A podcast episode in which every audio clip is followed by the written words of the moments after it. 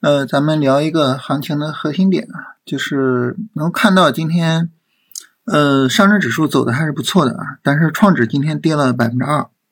嗯，为什么呢？因为这一波行情的主线啊，就是中特估和上海自贸。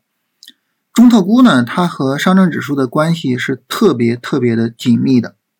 我们看上一波炒中特估的时候啊，当时就是上证指数大涨，是吧？所以现在也是啊。现在我们可以理解，就是目前市场最强的指数就是上证指数。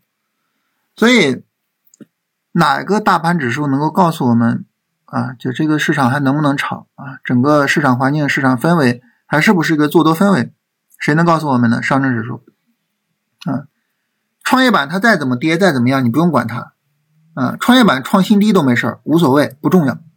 那这个要注意一下啊，就跟什么呢？就跟当时这个，呃，去年十月份见底的时候啊，说错了啊，前年了啊，前年十月份见底的时候，当时是信创引领市场大涨。那信创这种炒作的板块对应于两千嘛，对吧？所以呢，当时两千呢是这么一个走势啊，就大涨啊，然后调整。啊，是这么一个走势，啊，但是呢，当时你像上证指数还有其他的，就是是创了新低的，啊，当然这个创新低重要吗？不重要，无所谓，啊，哪怕创新低过程中有一些大跌都无所谓，不用管，啊，所以这个创指的这个百分之二的下跌你不用管它，啊，所以这个要特别跟大家聊一下，因为我们一看这个市场跌了就会觉得，哎，是不是有风险？等后面创指再创新低了，是不是也觉得啊有什么问题？是不太用管啊。创指今天跌呢，主要是两个原因，一个是新能源表现不好，再一个呢就是 C 叉 O 崩了啊。这跟当前的主线啊，跟中特估、跟上海自贸一点关系都没有，所以不用管它啊。然后后续呢，其实就是等上证指数调整啊，等中特估和上海自贸调整，该做做就行了啊。那么因为这两个呢，它处于这个市场底部，把大盘拉起来的板块，而且走势特别强。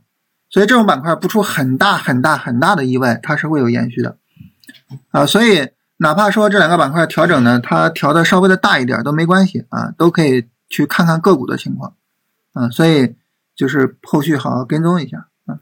下边这些板块大家不用管啊，这些板块是因为这个最近训练营呢进行到选股这个部分了啊，要拿着历史走势跟大家聊一聊选股啊，所以下边一大堆的板块啊都是历史上的。这个那种主线板块啊，所以就不用管它啊。